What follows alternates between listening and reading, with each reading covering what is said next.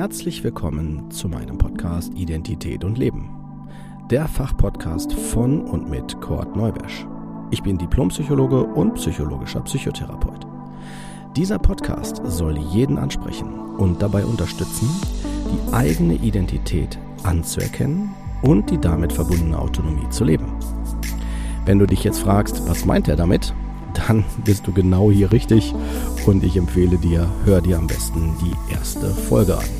Dort vermittle ich die wichtigsten Informationen und auch, was der Podcast will. Ich wünsche dir auf jeden Fall viel Spaß und viele tolle Eindrücke. Los geht's!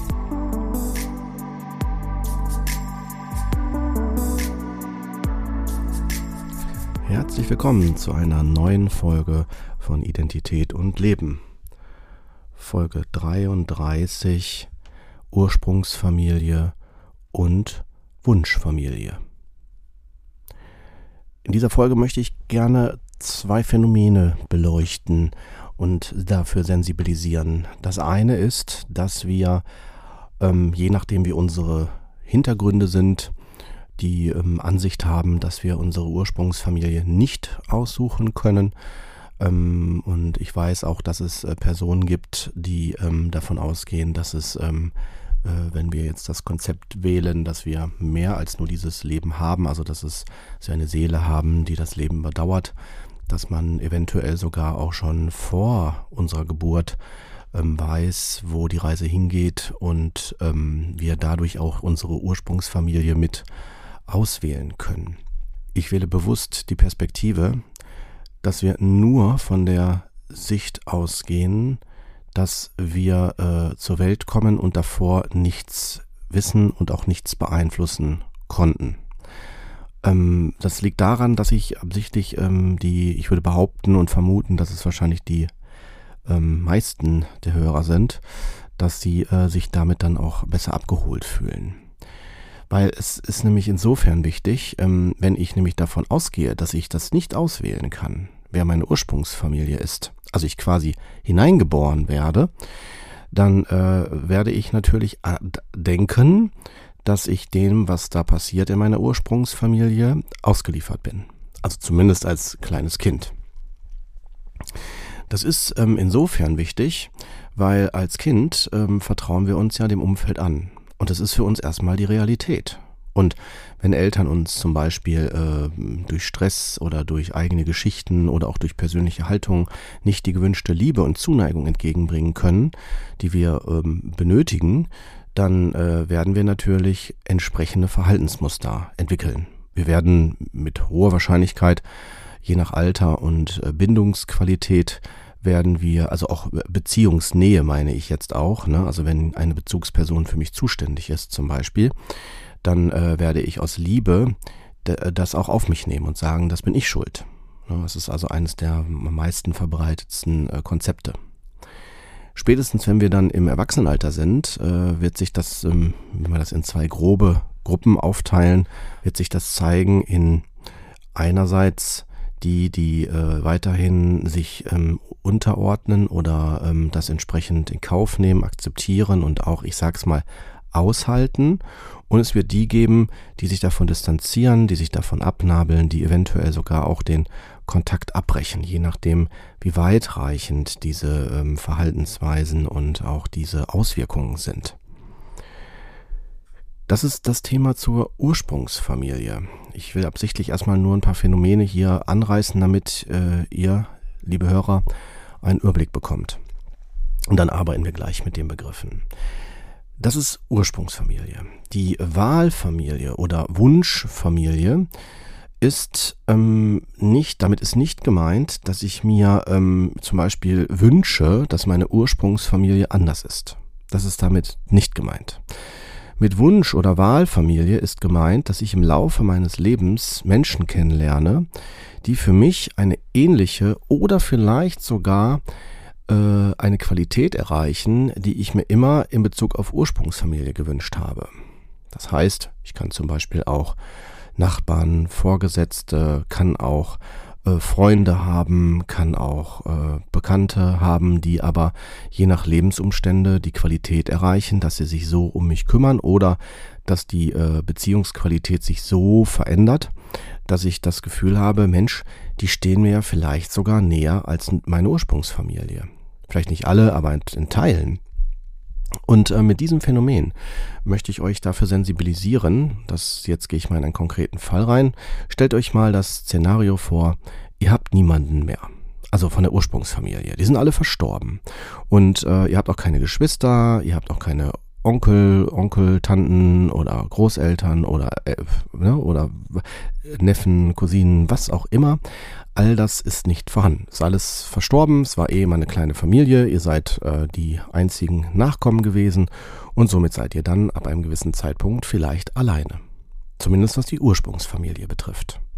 Wenn wir jetzt noch davon ausgehen, dass in der Ursprungsfamilie das Konzept herrschte, dass man sehr loyal sein soll, dass man sich sehr unterordnen soll, dass man sich sehr anpassen soll, werdet ihr mit hoher Wahrscheinlichkeit oder werden die Betroffenen mit hoher Wahrscheinlichkeit sich so alleine fühlen, dass es ihnen schwerfällt, sich woanders anzuvertrauen. Weil das war bisher immer die sichere Basis. Also war bisher immer auch der, die, die Heimat oder der, der Hafen. Auch wenn es vielleicht schwierig war, kompliziert oder was auch immer. Aber wenn ich mich entschieden habe, das war immer meine Zelle, dann äh, werde ich an der Stelle mich alleine wiederfinden.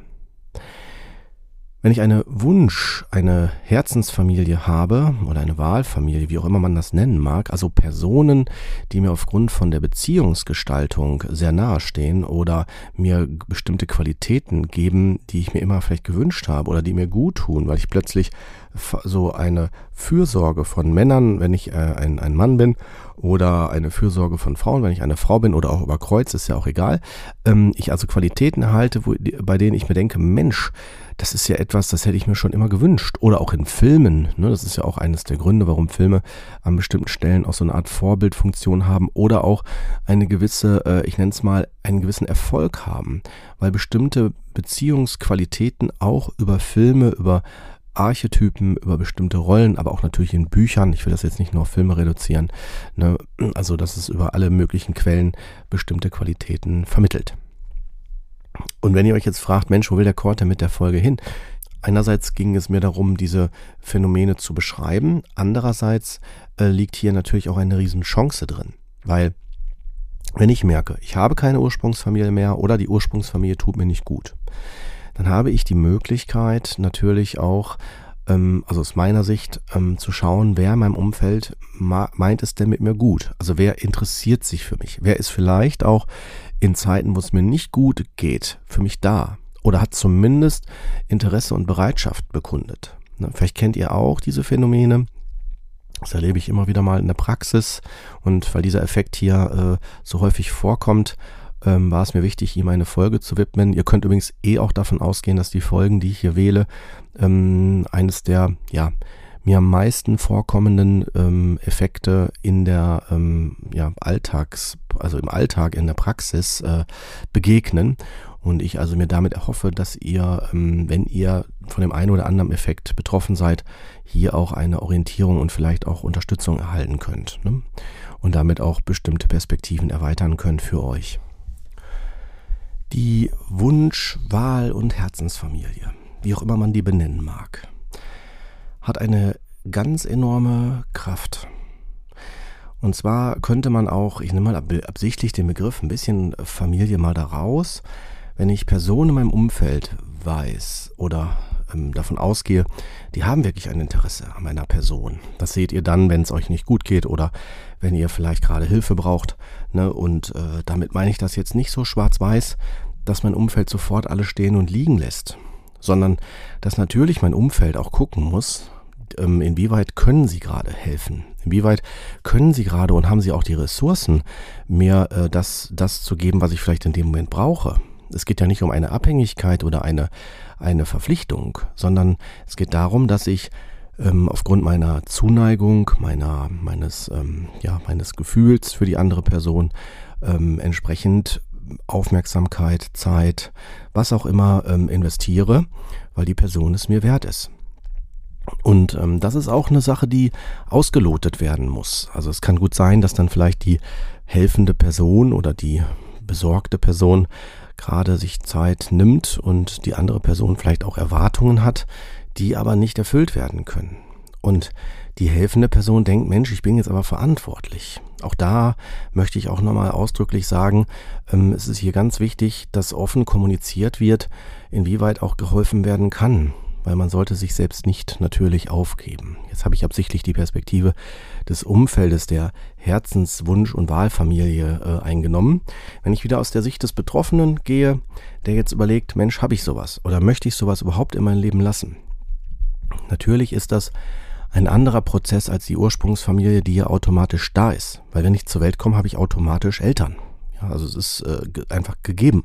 Und ich habe auch Großeltern. Und die, Rei die Reihenfolge, wenn wir jetzt zurückblicken, die ist festgelegt. Die Reihe, die nach vorne geht, im Sinne von was mit meinen Nachkommen ist, die ist natürlich nicht festgelegt.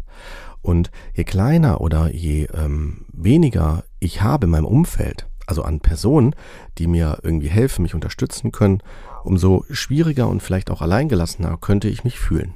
Das muss nicht sein. Es kann auch sein, dass ich mit diesem Alleinsein ähm, ganz gut zurechtkomme. Weil Alleinsein heißt nicht automatisch einsam sein.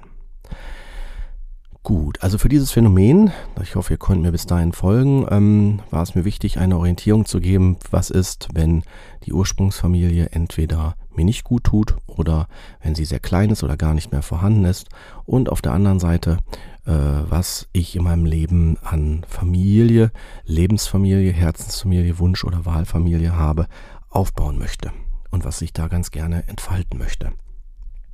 Ja, und damit ist mir auch wichtig, äh, wenn jetzt die Hörer davon betroffen sind, ähm, dass ich äh, damit auch Mut machen möchte, äh, sich ruhig auch bei Personen, die ein Interesse bekunden, da dort ein Stück weit auch zuzumuten, auch zuzutrauen, sich mitzuteilen und auch davon auszugehen, dass die andere Person, sollte man im Idealfall jetzt erstmal denken, ähm, auch sich abgrenzen kann. Wenn sie sagt, Mensch, das ist mir aber gerade echt zu viel, ich höre dir gerne zu, aber gib mir ein bisschen Zeit, drüber nachzudenken oder äh, ich komme auf dich zu, ähm, wenn ich das, äh, wenn ich da eine Idee habe oder wenn ich dir was dazu sagen kann oder ich muss es erstmal verdauen. Also ne, auch das, dieses gegenseitige Zumuten, das kann einen auch in, in der Beziehung immer weiter ähm, zusammenwachsen lassen. Und ich habe jetzt bewusst nicht so Phänomene angesprochen wie das äh, inzwischen umgangssprachlich genutzte, das ist wie eine Seelenverwandtschaft oder es ist wie eine Bruder-Schwester-Beziehung oder es ist wie eine berufliche Ehe oder was auch immer man da für Konzepte nimmt.